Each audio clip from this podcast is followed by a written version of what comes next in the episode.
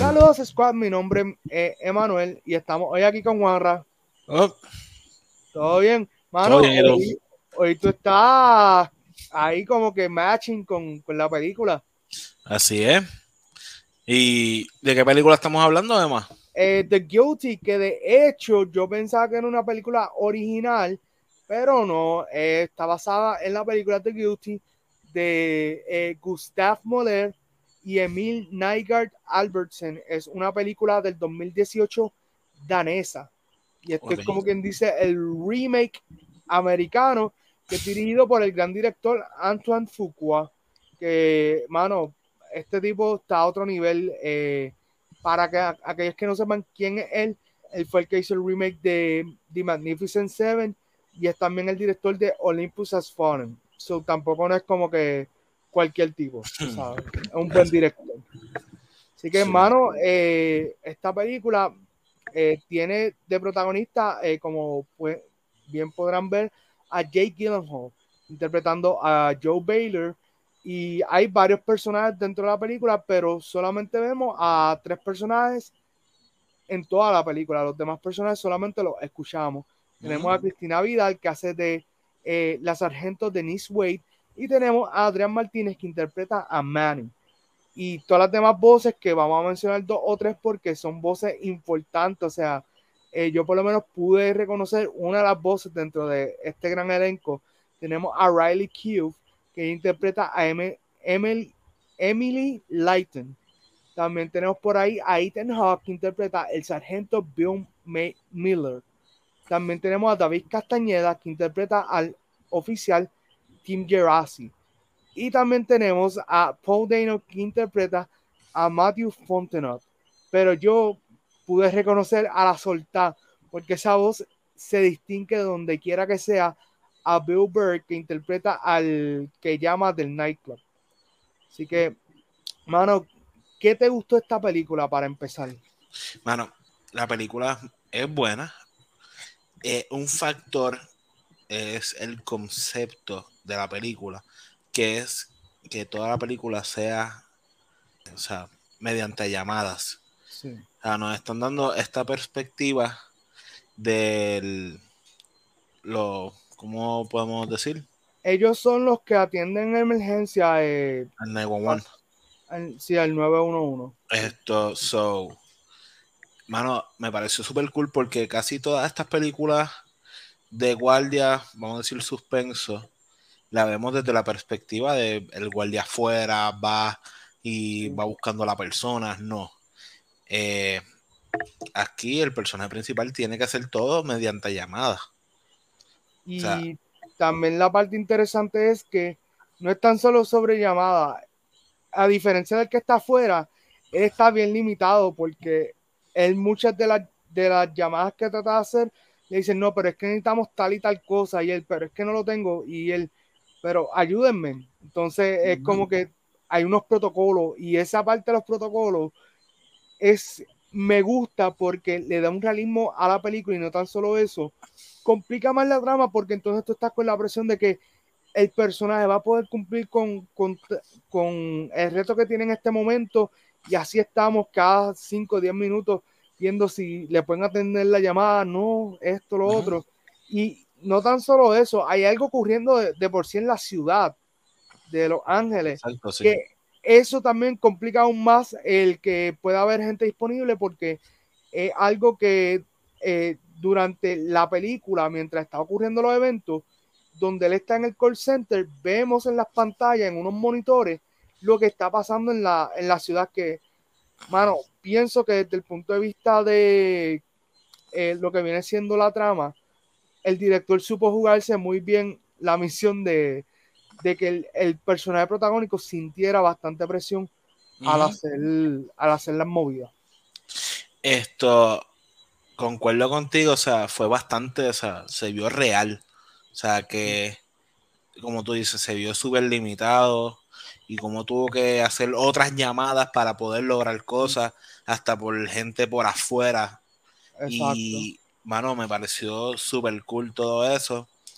Eh, la trama es una muy buena trama. O sea, a mí me mantuvo bastante conectado con lo que es la película. Y le estaba contando a mi esposa en un momento que hasta, o sea, esta película no tienes ni que verla necesariamente, puedes oírla y puedes correr con la, con la película, o sea, sin ningún problema, porque como dijimos, dijimos todo es mediante llamada. Claro. Y me pareció súper cool. Como dije, una buena trama. Eh, la actuación de Jack me gustó bastante. ¿Qué te pareció a ti? Mano, a mí Jake Gyllenhaal verlo es, un disfrute porque él ya como actor ya hace unos años se ha establecido al nivel de que él va a hacer un gran papel independientemente de la película y eso, porque incluso, eh, y esto es una referencia pues para un poco más popular, pero aquellos que vieron eh, Far From Home, Spider-Man Far From Home, para mí él lució mucho mejor que otros actores dentro de la misma película. O sea que ya, ya él está, ya él como actor ha logrado establecerse de tal forma que sus actuaciones son casi impecables. Eh, a mí de las cosas, así como pues estamos hablando de las cosas que me gustó, de las cosas que no me gustaron de la película fueron dos. Una es eh, que te ponen que el personaje es demasiado de problemático. O sea, eh, se ve forzoso. Sí, se ve, se ve un poco forzoso y es como que hay unos momentos donde el personaje de la forma que se está comportando, para mí no encaja con, lo que está pasando porque ahí nos podemos ir un poco más a lo que viene siendo el guion. El guion por, una, por un lado, como bien hemos dicho, se ve real porque lo que están hablando, el, el contenido, se siente real y es como si estuviera en un call center. Pero entonces cuando él tiene las discusiones, por ejemplo, con Manny o con la sargento, pues es como un poquito raro porque es como que, tú sabes, aquí, hay algo pasando que, como que no encaja muy bien. Al igual, hay que ver si fue que exactamente fue lo que nos quiso presentar el director, que como él no es su área, eso del call center, pues tal vez estaba como que, mano, como que yo no pertenezco aquí, entiendes? Y le daba de menos a las demás personas. Esto que puede ser la razón por la cual nos presentaron el personaje así bastante eh, polémico. Eh. Eh, sí, como un poco rough, porque como que la talento en una le dice como que, ah, no, bájale dos, como que, o sea, estamos aquí en el call center. pero también es eso que estamos hablando tiene que ver con otro punto, que es de las cosas que no me gustó, que es que nunca como tal aprendemos eh, el backstory completo del personaje. Así que es como que yo digo al principio, pues está porque no sabemos todo, porque entonces la película se supone que nos va a, nos va a ayudar a llenar cada una de las piezas del, de rompecabezas. Pero ya casi al final es como que, pues mira, hay cosas que simplemente no vas a aprender del personaje, te va a quedar con esa parte, exacto. Llega a tus propias conclusiones. Llega a tus propias conclusiones, pero nada, dentro de todo una película que, a, pesar de que estamos hablando así eh, bastante en detalle, eh, funciona, funciona, como tú dices, tal vez hay que hacer ese eh, experimento de, solamente escucharlo. Yo creo que hay como uno o dos escenas solamente donde yo te diría que puede ser que la audiencia se pierda si solamente la están escuchando, porque tiene que ver con, la cuestión de la mente. tú, tú estás teniendo la teoría de que hay cosas que a lo mejor pudieran haber sucedido solamente en la mente del personaje. Exacto. Y nosotros la estamos viendo así porque así es como el, que narra la historia nos lo está presentando. Esto sí. Y también iba a decirte que una de las cosas que me gustó mucho fue eh, que en la cámara siempre te mostraban cuando tenía una llamada. Y cuando se enganchaba, ¡fap! que se ponía en blanco el, headset. Y nos presentaban eh, en la parte de arriba que estaba rojo cuando estaban llamadas. Eso me pareció súper cool y te lo presentan en toda la película, dejándote saber como que sí está en un call center y así es que funciona. O sea, que un ejemplo, es si había un momento que estaba en silencio, pero estaba rojo, todavía estaban en la llamada. Claro. So, me pareció súper cool. La película está nice. Y eso le añade, como tú dices, eh, al realismo. Así que está súper cool que nos fuimos desde algo bastante general algo bien específico dentro de la película. Eh, ahora, eso sí, eh, creo que esta película Eh, lo que le ayuda bastante, como tú bien dijiste, fue la duración. La duración de la película ayuda bastante porque siento que más allá de eso, la historia se pierde. Bien contada.